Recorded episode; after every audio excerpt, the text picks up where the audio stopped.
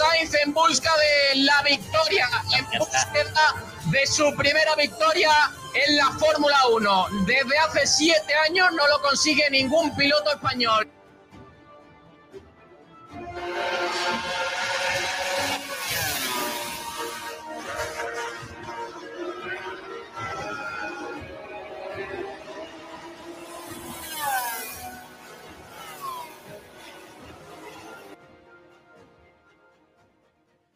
Hola, hola, ¿qué tal? Saludos a todos, buenas tardes, bienvenidos a Bandera Cuadros, bienvenidos a un nuevo programa y bienvenidos una semana más a toda la información del motor a través de Sport Direct Radio, a través del 89.1 de FM, a través de sportdirectradio.es y también saludamos a todos los que nos estáis eh, viendo a través de redes sociales, en eh, Facebook, en YouTube, en eh, Twitch. Y bienvenidos a este nuevo programa, este prácticamente recta final de temporada de, este, de esta primera temporada de Bandera Cuadros, MotoGP ya finalizada y Fórmula 1 en el momento más candente, porque todavía se tiene que decidir lo más importante, el campeón del mundo de esta temporada 2021 y el campeón de constructores también de equipos de este año 2021 que se va a decidir en estas dos últimas carreras. Afrontamos semana de carrera porque hay Gran Premio de, Arabia Saudí y Gran Premio de Jeddah penúltima carrera del año con la lucha entre Hamilton y Max Verstappen al rojo vivo. Muy pocos puntos y esta carrera puede dejar a ambos igualados de cara a la última carrera o puede partir con algo más de vida y con ventaja Max Verstappen para ser campeón del mundo en la última carrera. Lo tiene más complicado Luis Hamilton que va a tener que luchar hasta la última carrera, pero cuidado porque todavía tiene mucho que decir de cara a ser campeón del mundo en este año 2021. Así que gran programa que tenemos por delante. Como siempre, tenemos que analizar todas las noticias del mundo del motor, que son bastantes novedades las que ha habido, no solo en Fórmula 1, sino tenemos que hablar también del eh, Dakar, porque ya hay recorrido oficial para ese Dakar del próximo año, al que le resta poquito más de un mes, un mes y algunos días para arrancar. Ha habido una pequeña exhibición también de Carlos Sainz en eh, la capital de España, en Madrid, de, cara a esa preparación del, Dakar, que va a estar también eh, interesante. Y, bueno, pues eh, a ver qué, puede hacer Carlos Sainz en este Dakar, en su nueva aventura con el equipo Audi. Tenemos que hablar también en nuestro país, en Valencia concretamente, que se están disputando las primeras pruebas de pretemporada de cara al inicio de la próxima temporada de la Fórmula E y tenemos que hablar también de Geray Ruiz, analizar un poquito la noticia porque va a estar el año que viene en el Mundial de SBK. Recordamos que el año pasado estaba corriendo el Campeonato de España y va a dar el salto al Mundial de Superbikes de cara al año que viene con el equipo Yamaha. Luego avanzamos toda esa información, programa bastante completo el que vamos a tener como siempre en la próxima hora de radio, así que sin mucha más dilación vamos a comenzar el eh, programa. Pues, saludando a los compañeros que están por aquí para hablar de todo lo que tenemos en el, en el día de hoy. Está por aquí para Fórmula 1 el gran José García. Hola José, ¿qué tal? Buenas tardes. Muy buenas tardes, Sergio. ¿Cómo estamos? ¿Qué esperas de esta carrera? Todo abierto. Mm, va a ser una carrera, yo creo que la afrontamos a priori muy emocionante, ¿no? Pues sí, la, afrontamos muy emocionante por la situación de mundial en la que estamos, porque estaba echándole un vistacillo al circuito y a priori adelantamiento es poco. A no ser que pase como en San Marino hace dos semanas, que se preveía que no se iba a adelantar y al final se adelantó, pero el circuito de Lleida no, no lo veo yo muy para adelantar. No, sinceramente, circuito recordamos que es la primera vez que acabado de construir hace no mucho tiempo.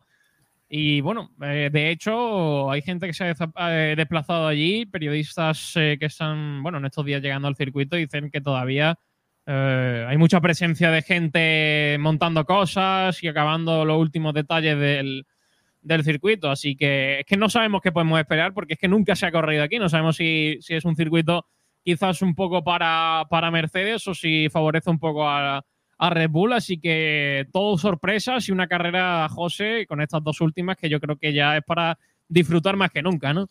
Pues sí, ya, ya es lo que he dicho. El mundial muy apretado, hay que disfrutar.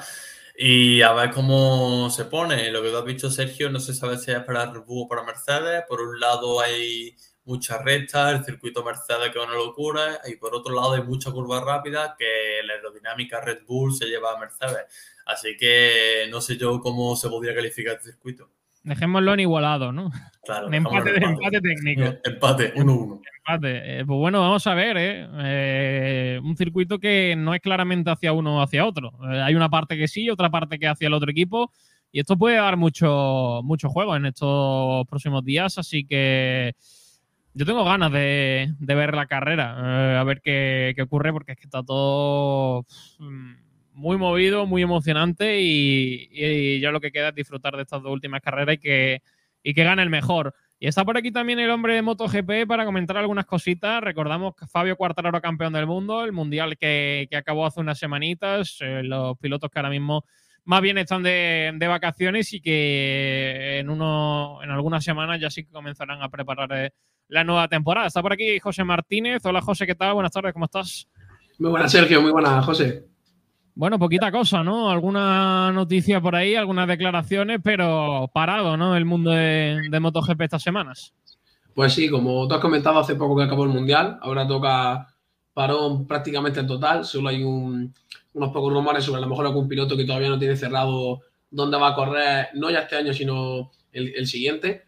Y bueno, una declaración de Valentino Rossi que siempre da mucho que, que comentar cuando le hacen alguna entrevista. También eh, ahora que hay que tener en cuenta que con su retirada pues, le van a hacer muchas más entrevistas, muchos programas italianos lo están llamando para, para que asista y estas semanitas pues, van a ser un poco de eso, de ver con qué, con qué alineación cierra el equipo su año y ver un poco las declaraciones de los distintos pilotos, haciendo valoraciones de la temporada o, o haciendo comentarios un poco más fuera de lo que es el mundo de las motos.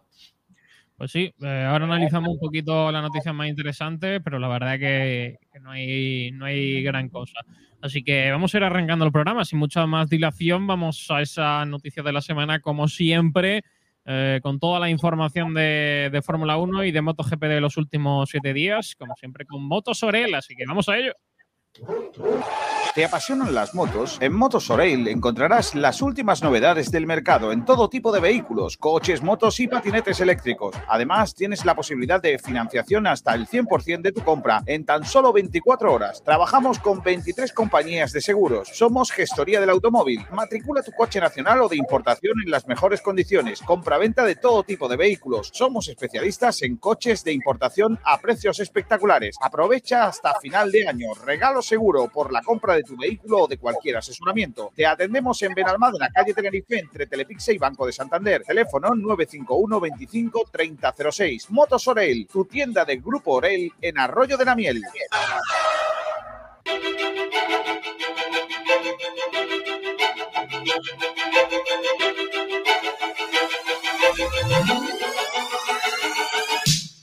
Bueno, arrancamos por las noticias más importantes de MotoGP. Arrancamos por esas declaraciones que, ha habido de Joan Mir, barajando un poquito su, futuro, sus oportunidades eh, y viendo qué ofertas le llegan al campeón del mundo de 2020, José.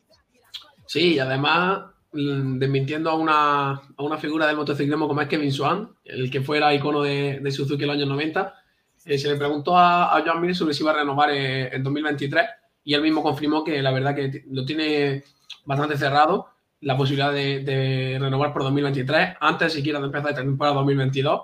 Ahí se puede ver que hay confianza en el proyecto, pero lo que ha comentado es que la, clave de esa renovación va a estar en si él ve que Suzuki tiene la misma ambición que tiene él. Al fin y al cabo, él ya sabe lo que es ser campeón del mundo, eh, viene todo el año diciendo que quiere estar arriba, y si no ve, y si ve que Ducati no tiene, Ducati, si ve que Suzuki no tiene esa intención de poner una moto ganadora o de hacer una gran inversión, se, se planteará su futuro. Yo creo que esto no, no, va a llegar a pasar. Suzuki sabe que ahora tiene dos pilotos que pueden aspirar a mucho. Eh, volvieron hace poco al mundo de, al circuito, volvieron hace poco al mundo del motociclismo, lo están haciendo con muchas ganas. Llevan dos años consiguiendo cada vez mejores resultados y no creo que ahora decidan parar su proyecto. Por tanto, yo creo que Mir se quedará. En cuanto a lo que he comentado de Kevin Swan, Kevin Swan dijo que no ha sido, ha sido este año peor para Mir que el año pasado. Eh, lo, ha visto más lento, menos seguro. A lo que Mira ha dicho que no, que ha sido más rápido en todos los circuitos con la misma moto del año pasado. Yo aquí tengo que darle la razón a, Kevin Swan, porque al fin y al cabo, si dices que ha sido más rápido en todos los circuitos, habría conseguido mejores puntos y mejores resultados. Y al fin y al cabo, Joan Mir este año no ha estado tan arriba, no ha llegado nunca hasta realmente la pelea por el Mundial. Y eso fue algo que sí consiguió el año pasado, donde no se despegó de la parte de arriba de la tabla. Por tanto, aquí Joan Mir yo creo que se cede un poco. También es cierto que hay que entenderle, lleva todo el año aguantando palos. Eh, todo el mundo se ha visto la capacidad de opinar sobre el año que estaba haciendo y ahora pues estamos un poco más porque al fin y al cabo es Kevin Swan, que fue el último que consiguió un mundial con Suzuki antes de él. Una leyenda, los que todos los que son fans de motociclismo un poco más antiguos le tienen mucho aprecio. Y suenan un poco más estas declaraciones por ser quien es. Pero yo creo que yo admiro un poco se está escudando una vez más después de todo el año de, de recibir críticas que lleva. Sí, la verdad que año complicado. Siempre cuando gana un mundial, al año siguiente está en las papeletas para, conseguirlo. Eh, al final no ha sido posible, pero siempre ese año en el que no eres capaz de, capaz de obtener buenos resultados es complicado en el mundo del motor. Ha habido también palabras de Rossi, que afronta ya su nueva etapa, una nueva etapa en su vida, tras eh, retirarse de las carreras, eh, y ha hablado sobre Mar Márquez con alguna declaración caliente, José. Pues sí, ha sido invitado a un programa que se llama Estridia La Notician, que viene a ser un programa satírico como, como los que tenemos aquí en España, que son más de invitados famosos, pero para buscarle un poco más las costuras, preguntas más personales, más, más de risa. Y aquí le preguntaron sobre su histórico rival, eh, Mar le dijeron que si está contento por su retiro, a lo que Valentino Rossi volvió a avivar un poco el fuego de esa pelea que, que tiene en 2015 dice, no, lo, no le pregunté, porque las relaciones se han mantenido un poco oxidadas desde esa carrera de Malasia en adelante. Seis años desde esa carrera que, que menciona aquí Valentino Rossi, todos sabemos ya los acontecimientos que han venido después. Y, lo que está claro es que no se lo olvida. Tiene la espinita clavada, lleva seis años RQR con, con esa misma carrera. Sin embargo, del feo gesto que tuvo en Argentina, él, no, no, comenta nada. Pero lleva seis años RQR. Yo ya dije que me hubiese gustado que Márquez estuviese en Valencia para ver un poco cómo hacían las paces, entre comillas, mediáticamente porque Márquez yo creo que se hubiera acercado, hubiese formado parte de todo ese tributo a Rossi. No lo pudimos ver, no vimos tampoco cómo, eh, como Rossi le cedía, por así decirlo, el trono a Marc. Vimos cómo se, se lo cedió, por así decirlo, a Bandaya, como diciéndole, tú eres el próximo piloto que va a marcar una etapa. Mm, yo creo que la relación con Marc no, no va a ser nunca buena, aunque yo creo que Marc ha estado de 10, porque se le ha criticado mucho desde Italia, el propio equipo de Valentino. Valentino y él siempre ha contestado con, mucha clase, dejando el tema correr. Sabía que no se tenía que meter ahí. Pero bueno, al fin y al cabo, Rossi ya sabemos cómo es un personaje muy extrovertido, muy, muy picante, lo ha sido en toda su carrera. Y la relación yo creo que ya es insalvable. Pero siempre es destacable que, que aproveche cualquier mínima entrevista, cualquier mínimo detalle para soltar un dardito a Mark. la verdad que le encanta. Sí, la verdad que ya sabemos, ya sabemos cómo es Rossi y, y cómo ha sido esa relación con Mark. Siempre bueno, desde esa carrera siempre ha sido tensa. Eh, es cierto que no demasiado, pero nunca ha sido, nunca ha sido lo mismo y nunca se han llevado mm, demasiado bien, sinceramente. Y lo último que tenemos que comentar de, motos es eh, el regreso de Rossi y Lorenzo, que van a estar juntos en el rancho. Pues sí, eh, seguimos hablando de Rossi, el, un poco el que ha acaparado más noticias esta semana. Y si antes comentaba que la relación con Márquez desde ese mismo año estaba siendo muy, muy complicada y que no van a hacer nunca, por así decirlo, las paces. Aquí tenemos el caso opuesto. Con Jorge Lorenzo han tenido batallas de todos los colores, la pista, siendo del mismo equipo y los dos se han reconocido como uno de los, de los máximos rivales del otro. La relación no era buena, todos lo sabíamos, pero sí que es cierto que conforme iba pasando el tiempo, también cuando Lorenzo se retiró, se ha visto una mejora muy significativa en la relación. Eh, se saludaban mucho más, pasaban mucho más tiempo juntos cuando Lorenzo iba a ver las carreras y todo ha llegado a su culmen ahora mismo el rancho que tiene Valentino Rossi en, Italia, es muy conocido ya por todos los que siguen el motociclismo, disputa siempre un campeonato que son 100 kilómetros en un circuito de tierra. Y por tanto es un campeonato no es de gran categoría, pero al ser Valentino Rossi es muy prestigioso eh, y ha decidido Valentino invitar a, Jorge Lorenzo, que de hecho tenía planeado un viaje para, irse a Punta Cana ese, día, pero bueno, ha dicho que le ha hecho tanta ilusión la, la invitación y la, nueva relación que tiene con Valentino que no la podía rechazar.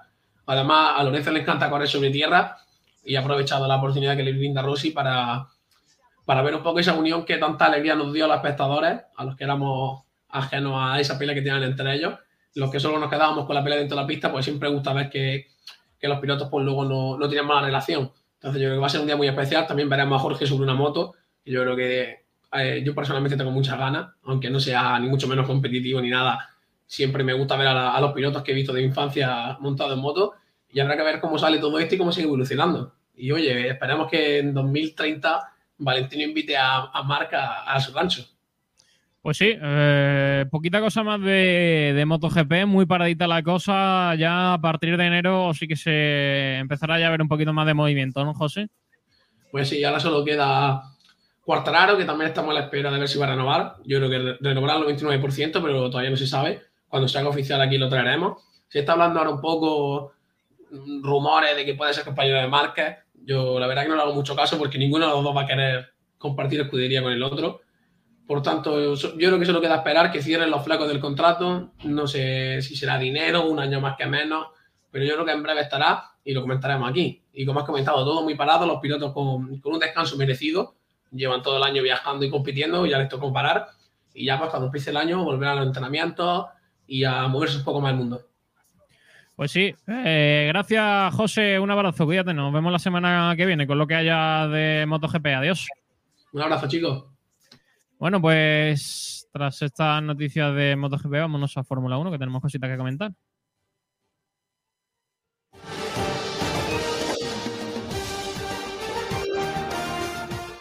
La primera noticia que tenemos que comentar es el fallecimiento de Frank Williams, una de las grandes leyendas del gran equipo Williams en sus momentos grandes, José. Así es, Sergio. Hoy tenemos una mala noticia de esas de las que nos gusta dar. Sir Frank Williams falleció a la edad de 79 años el pasado 28 de noviembre.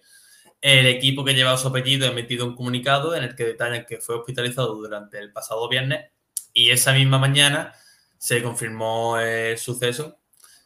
Eh, declara eh, el equipo Grove con gran tristeza, en nombre de la familia Williams, el equipo puede confirmar la muerte de Sir Frank Williams, fundador y exdirector del equipo Williams Racing a la edad de 79 años.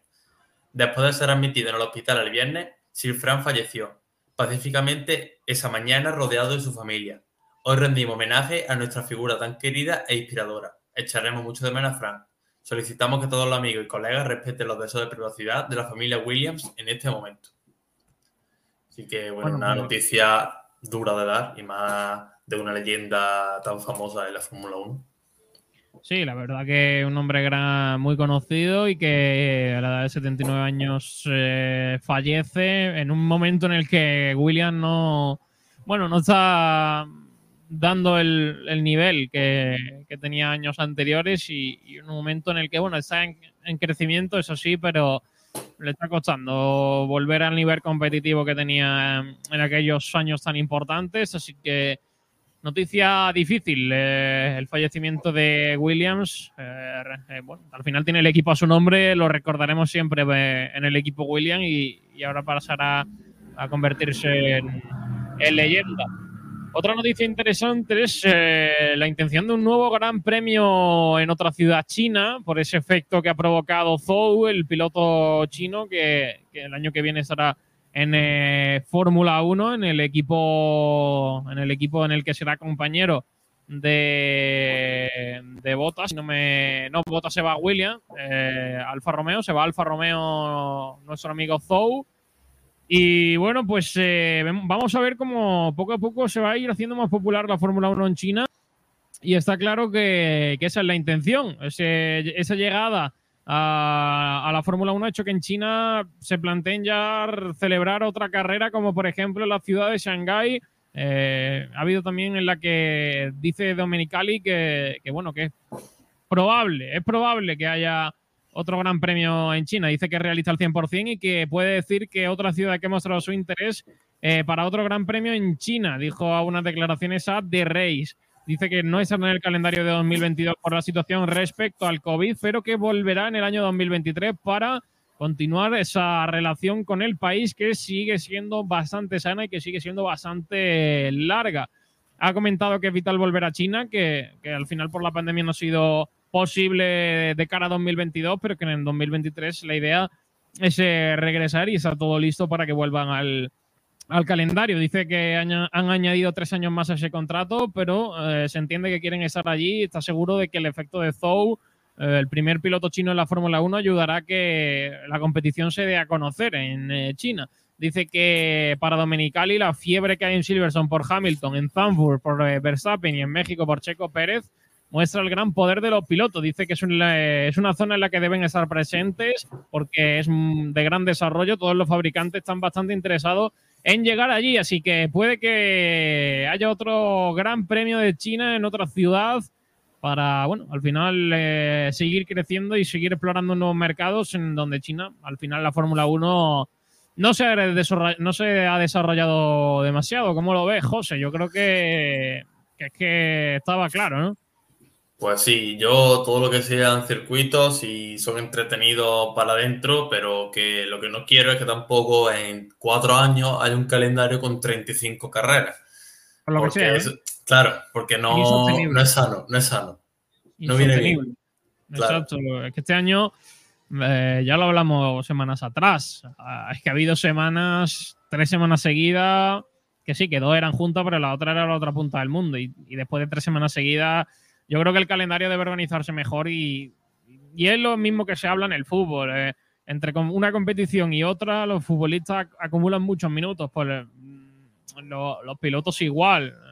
Al final tienen que estar todo el fin de semana fuera de casa, son miles de cosas que hay que hacer durante el fin de semana y luego eh, la siguiente carrera tienes que mover todo lo que tienes en ese circuito, llevártelo a otro distinto y, y poner otra vez la mente en otro circuito distinto para ponerte a preparar al final yo creo que tres semanas seguidas acabas ya al límite ¿eh? de lo humano, de lo humanamente posible, José.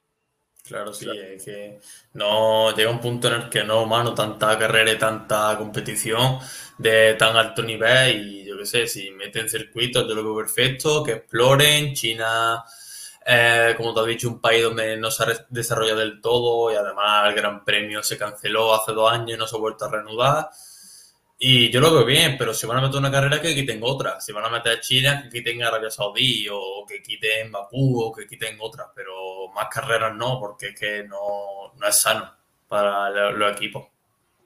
Hombre, por supuesto, es que al final mm, es un mundo complicado y, es difícil. Eh, más, más noticias que tenemos que comentar es eh, que Mercedes no, en principio no va a cambiar el eh, motor de botas para, el, para esa carrera, para el eh, circuito de, de Jeddah.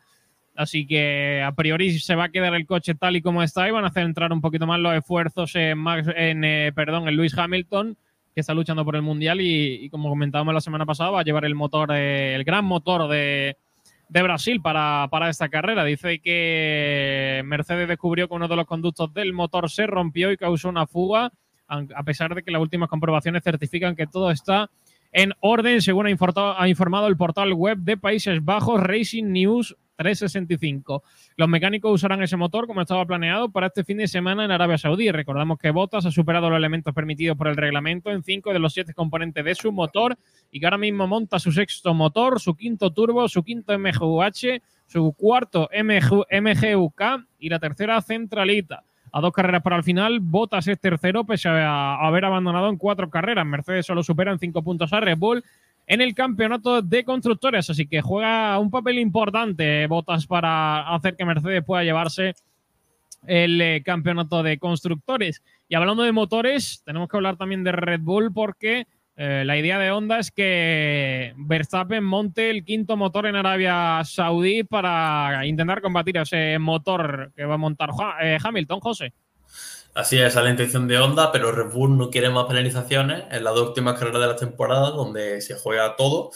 Pero Honda piensa en montar el quinto motor de combustión interna en el coche de Verstappen en Arabia Saudí. A pesar de que el equipo neerlandés recibirá cinco posiciones de sanción en la parrilla, los japoneses creen que es la decisión más adecuada en términos de fiabilidad. Los cambios en la unidad de potencia y sus consiguientes penalizaciones se han convertido en la incógnita de cada fin de semana. Ni Red Bull ni Mercedes quieren penalizar ninguna de las dos últimas carreras, pero tampoco pueden permitirse un abandono. En este escenario, Honda ha recomendado montar un nuevo motor de combustión interno en el coche de Verstappen este fin de semana, según publica el veterano periodista Roberto Chinchero en la edición italiana de Motorsport. Los japoneses no han tenido problemas de fiabilidad y han, dado un paso adelante en este sentido, pero el problema está en el kilometraje del actual motor de combustión interna. Max montó el cuarto elemento el pasado mes de septiembre en Rusia. Si bien es cierto que los de Milton Keynes realizan una rotación de sus motores, podrían haber acumulado un rodaje de entre 2.000 y 3.000 kilómetros en el cuarto motor. Mercedes decidió introducir la quinta unidad de Lewis Hamilton en Brasil para tener un motor más fresco en la recta final de la temporada.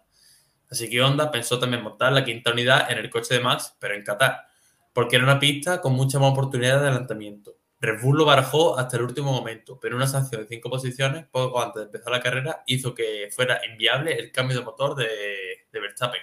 Así que vamos que hay un poco de lío entre escudería y, y, Honda porque no, no, se aclaran si cambiar o no el motor. Pues sí, eh, noticia ahora, la que viene es de locura. Eh, relacionada con el fútbol, porque ayer se celebró la gala del Balón de Oro en la que Messi fue elegido otra vez, ya es que se hace otra vez mejor futbolista del mundo y Alexio, la futbolista del eh, Barça, mejor jugadora de fútbol del mundo. Pero relacionándolo con la Fórmula 1, pasó algo inédito porque eh, Fernando Alonso y Esteban Ocon eh, aparecieron con los dos balones de oro, trayéndolos desde un coche para llegar a la zona de la gala y dárselo al hombre que tenía que anunciar quién lo iba a ganar. Es algo mm, muy raro, muy extraño. Así entraron. Ahí tenéis el Alpine. Entraron con casco. nadie sabía quién eran con los, dos balones de oro. Ahí vemos el Alpine detrás, un coche de los de Alpine. Bastante, bastante chulo, diría yo. Y ahí vemos a Fernando Alonso y Esteban Ocon. Alonso con la camiseta de España firmada por eh, nuestro jovencísimo Pedri que ganó el trofeo al mejor futbolista joven del mundo. Y la de Esteban confirmada por eh, Kylian Mbappé, uno con la camiseta de España porque es español y otro porque es francés con la camiseta de Francia. Tiene sentido, por lo que sea. Y, bueno, pues primera vez que se hace esto, un poco, un poco extraño, ¿no, José? Es que no me lo acabo de creer, sinceramente. Bueno, parece que en Francia están viviendo mucho este año la, competición con Alpine y el plan de Fernando lo está llevando al balón de oro. ¿eh? Madre mía, de verdad. Al final eh, es algo que, se podía prever porque Alpine es patrocinador de, ese evento organizado por eh, France Football.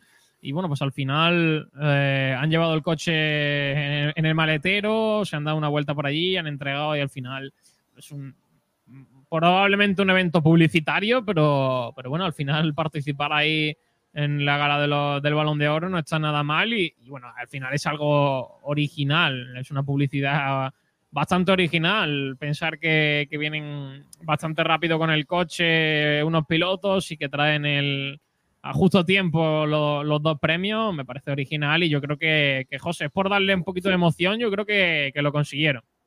Sí, la verdad que sí, que se lo dieron. Sergio, una cosa, a Drogba le falta pelo, ¿no? Sí, por lo que sé. ha envejecido regular. Joder, y tan mal, ¿eh? Madre mía, de verdad. Pues eso, ahí están. Fernando Alonso y Esteban Ocon entregando el balón de oro. Por muy raro que parezca, parece que te están colando una broma, pero va a ser que no. Ahí los tenéis entregando el balón de oro. Increíble y un poco extraño. Pero Ahí están, entregando el balón de oro Fernando Alonso y Esteban Ocon, los dos pilotos de Alpine, entregando los premios a los mejores futbolistas de este último año. Vamos a pasar a, otra disciplina porque hay cosita. Hablamos de Carlos Sainz, padre, que va a correr el Dakar dentro de un poquito más de un mes. Y es que estuvo con ese Audi e-tron nuevo por la capital de España el pasado domingo, promocionando también un poquito el el eh, documental que va a salir eh, esa semana. Y bueno, también un poquito de, exhibición para crear un poquito de ambiente, José. Pues sí, además un evento muy especial para Carlos Sainz porque hace 17 años que realizó la última exhibición en Madrid. Madre mía. Eh, era todo un Sí, sí, era, era, joven. Este domingo el matador ha vuelto a, reventar la capital con su Audi RS Q Tron del Dakar y otros cuatro coches icónicos en un showrun organizado por Red Bull y Amazon. El evento de ese mismo día era muy especial por lo que he mencionado antes, porque hace 17 años justo desde la, última exhibición y desde la puesta de largo de su nuevo bólido para el motor de Dakar hasta la promoción de su documental, que es lo que tú has dicho, Sergio, que estaba un poco también patrocinando su, eso, su documental. Pues sí, eh, la verdad que hubo un montón de público viendo esa pequeña exhibición. Eh, la verdad que, un, buen ambiente. Y bueno, vamos a ver qué tal le va a Carlos Sainz en ese Dakar del que tenemos que hablar, porque ya tenemos recorrido mm, en otro año que va a ser complicado por todas las dificultades de navegación. Recordamos que eh, desde, la pasada, desde el pasado año eran ya un poquito digitales con pantalla y, tuvieron bastante problemas y parece que ese año también va, va a estar complicado. Vamos a hablar del Dakar, primera etapa, sábado 1. ¿eh? Aquí ya no se andan con rodeos. Aquí directamente, día uno, arranca el año, la gente está en año nuevo diciendo hemos empezado el próximo año. Vamos, una etapa del Dakar. Que, no te, que te va a comer la uva descansando. La uva, en el coche, Sergio. Madre mía, de verdad. Y normalmente suele empezar día, pues eso, día 4, día 5, con un poquito de calma, que la gente eh, pudiera empezar el año tranquilo y ya empezase la temporada de coches, el año de coches. Pero este año no. Sábado 1 de enero de 2022, etapa de 843 kilómetros, especial de 19, largo enlace desde, bueno, va a arrancar en Jeddah y va a ir hasta Hail. Eh, es un largo enlace donde comenzarán las hostilidades con una pequeña especial de 19 kilómetros situada en el centro de la misma para ordenar la posición de salida. Los, primeros, los 15 primeros de cada categoría elegirán su posición de partida en orden inverso a la clasificación. Las dos porciones de largo enlace serán por vistas de tierra y alguna pequeña duna para que los participantes puedan probar su vehículo y comprobar que todo funciona. Día siguiente, domingo 2, eh, también primera etapa, eh, que va a ser como una primera etapa B. Hay dos partes de esta primera etapa entre el domingo, entre el sábado 1 y el domingo 2 con 546 kilómetros y una especial en este caso de 346 kilómetros. Etapa en bucle, básicamente por pistas, aunque en algún caso habrá arena, zona montañosa del norte de Arabia. La navegación entrará en juego y no se permitirán los copies ni distraerse en ningún momento.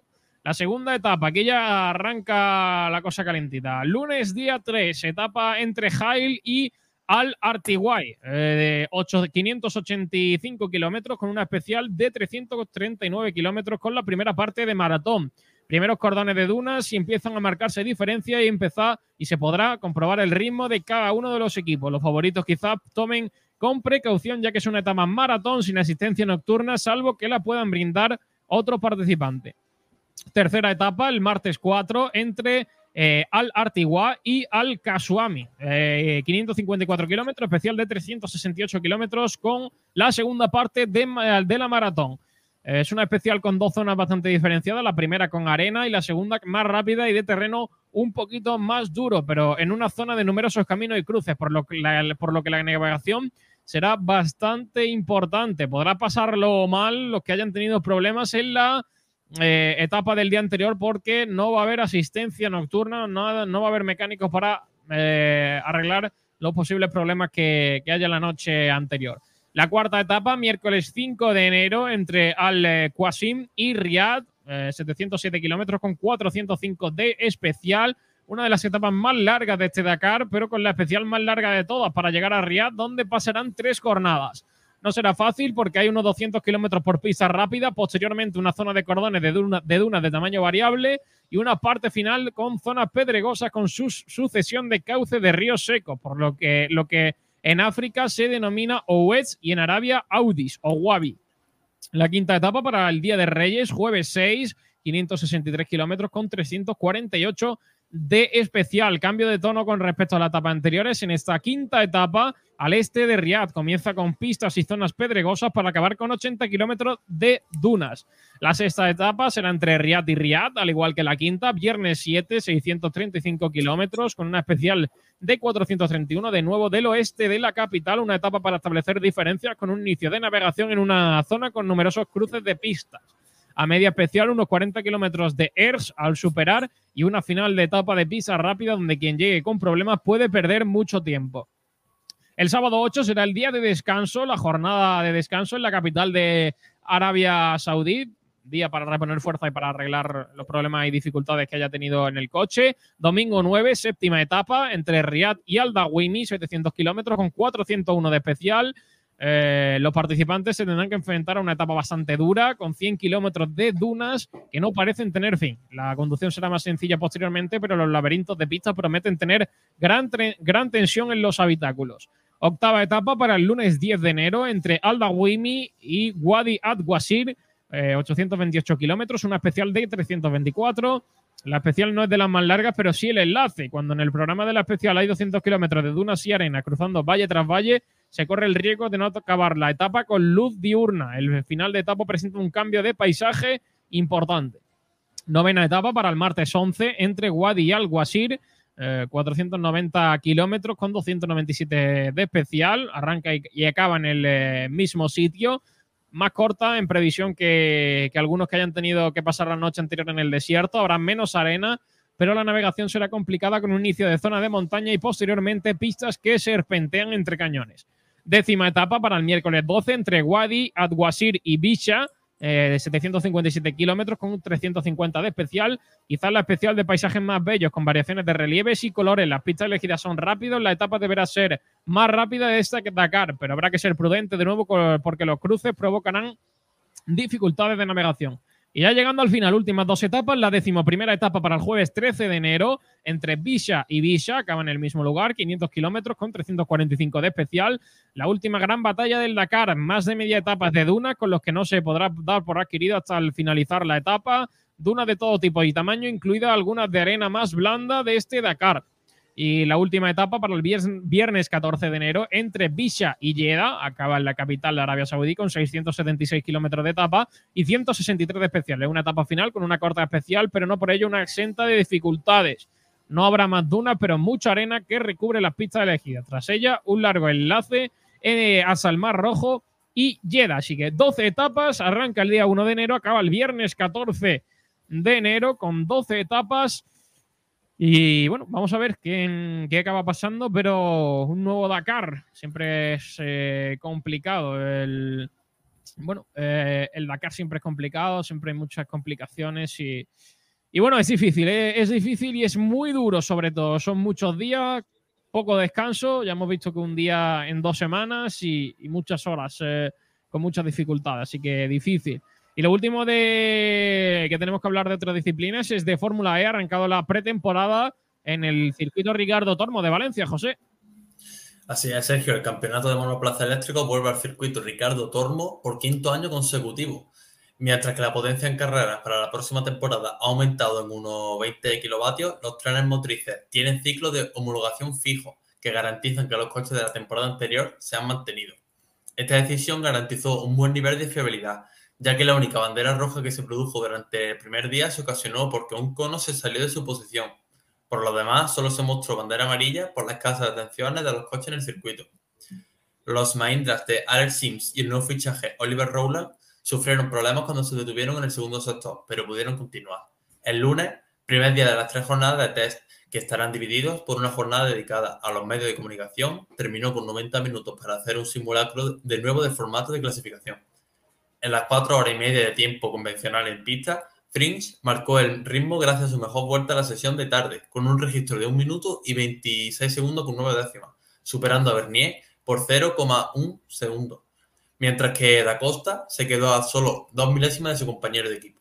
El mejor tiempo fue 8 segundos más lento que el establecido en el primer día de pruebas del año pasado, ya que en esta visita la Fórmula E corre con un trazado 240 metros más largo.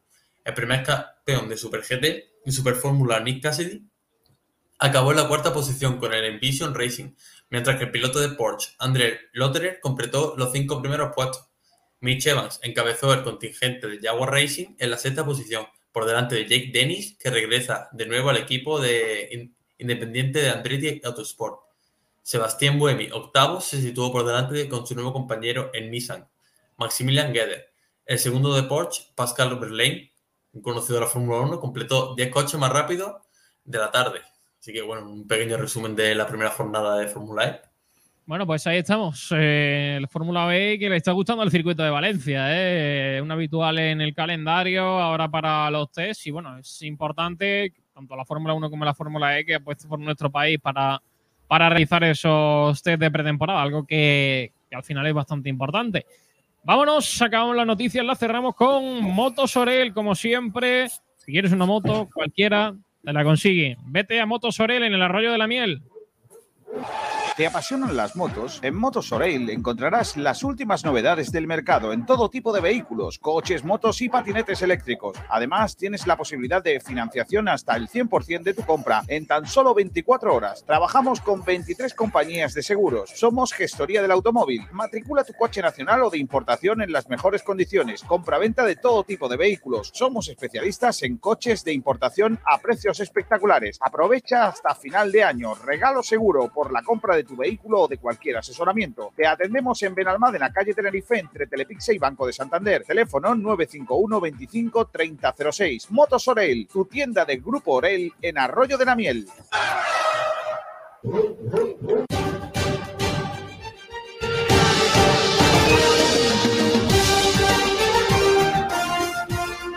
Nos vamos hasta Arabia Saudí, hasta Jeddah, primera vez que se va a disputar Gran Premio en Arabia Saudí de Fórmula 1 en este nuevo circuito que va a llegar al límite, pero han cumplido, han conseguido entregarlo a tiempo y va a haber carrera donde se puede decidir en gran parte el mundial, donde Luis Hamilton puede llegar empatado a puntos a Max Verstappen o donde Max Verstappen puede tomar algo de ventaja para tomarse la última carrera con algo más de tranquilidad.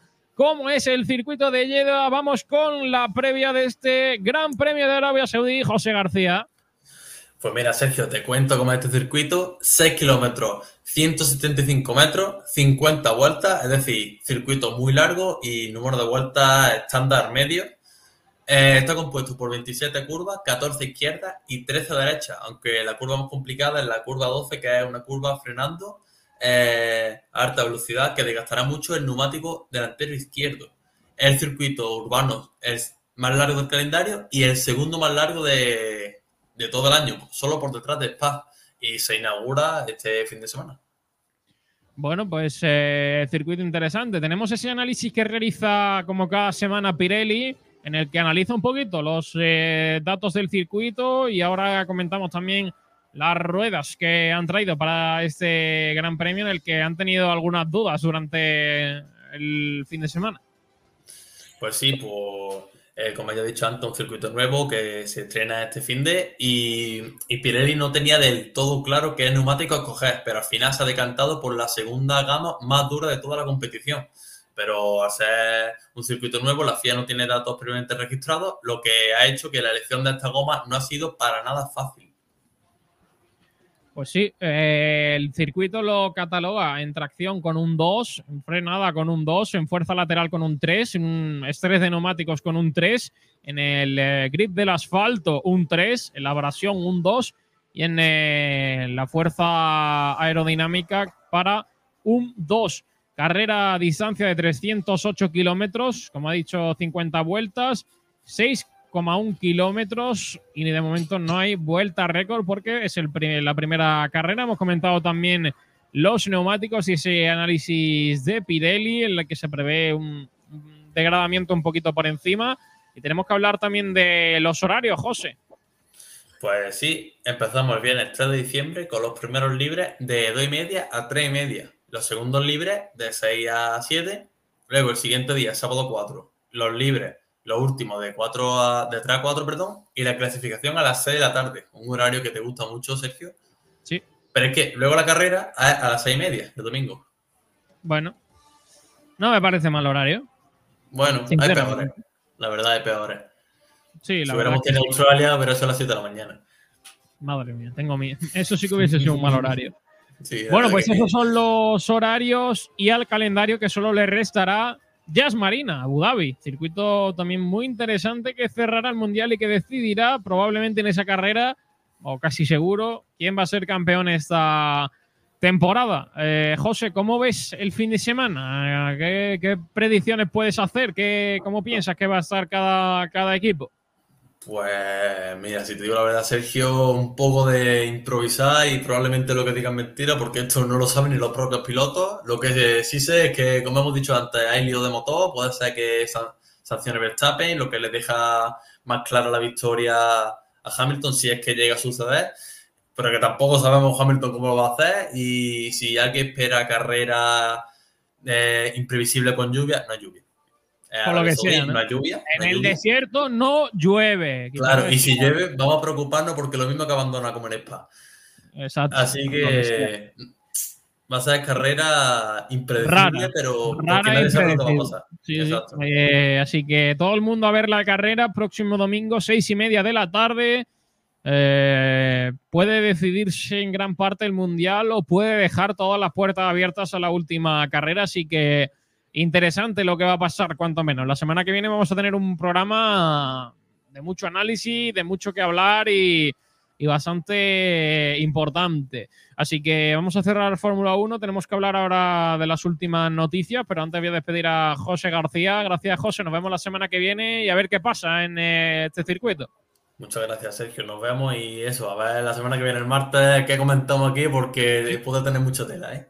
Mucho que comentar. Gracias, José. Hasta luego. Y nosotros vamos a cerrar el programa. Vamos a la última parte Hablando de la noticia de Geray Ruiz, porque hemos estado todo, el año atentos y, bueno, pues al final es un piloto malagueño, estaba compitiendo el año pasado en el Campeonato de España de, SBK y, ese año va a tener la suerte de competir en el Mundial, va a dar el salto allá a la competición mundial de Superbike porque ha hecho un gran protagonismo en la Masterclass de Yamaha, en el... Eh, circuito en el que se realizaron esas pruebas en Alcarrás, eh, una pequeña masterclass con su equipo donde participaron pues, gente del equipo Yamaha de distintas categorías y donde eh, lo hizo también que le han dado una beca para estar el próximo año en la European R3 Cup, que se va a correr junto al Mundial de SBK.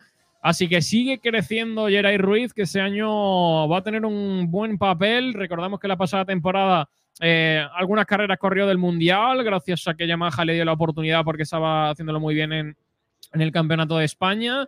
Y ese año pues va a empezar eh, al principio desde, desde el Mundial y, vamos a ver qué tal le va, pero sin duda va a ser un año en el que, en el que va a seguir creciendo y en el que va a estar un poquito más arriba y, va a tener la oportunidad de mostrar eh, su calidad en ese campeonato del mundo. Así que le deseamos toda la suerte de aquí, esperemos que le vaya de la mejor forma la, próxima, la próxima temporada que ya estará preparando y que ya mismo arrancarán esas pruebas y empezará a rodar en, circuitos y, empezar a prepararse para, para una temporada donde el nivel va a estar mucho más alto. Así que eso es eh, todo en el deporte local. Nuestro rinconero, nuestro malagueño Geray Ruiz, que se va al Mundial de SBK. Y nosotros vamos a cerrar por aquí este programa, vamos a cerrar por aquí este Bandera Cuadros, en el que hemos hablado de todas las noticias de la semana y en la que hemos hablado de esa carrera de Arabia Saudí, esa carrera en el circuito de Jeddah de este próximo fin de semana, donde hay mucha emoción y donde puede pasar de todo y, y donde esas dos últimas carreras hay que pasarlo bien y que y disfrutar de, de, de, la lucha que hay por, por, el título, tanto en constructores como en pilotos. Gracias a todos. Eh, un saludo de Sergio Ramírez en nombre de todo el equipo de motor de Sport Direct Radio. Les recordamos que dentro de siete días estamos aquí de vuelta el próximo martes para analizar todo lo que haya pasado en esta carrera y toda la actualidad del mundo del motor, como cada semana. Gracias a todos, un abrazo y nos vemos pronto. Adiós. Gracias. Thank you.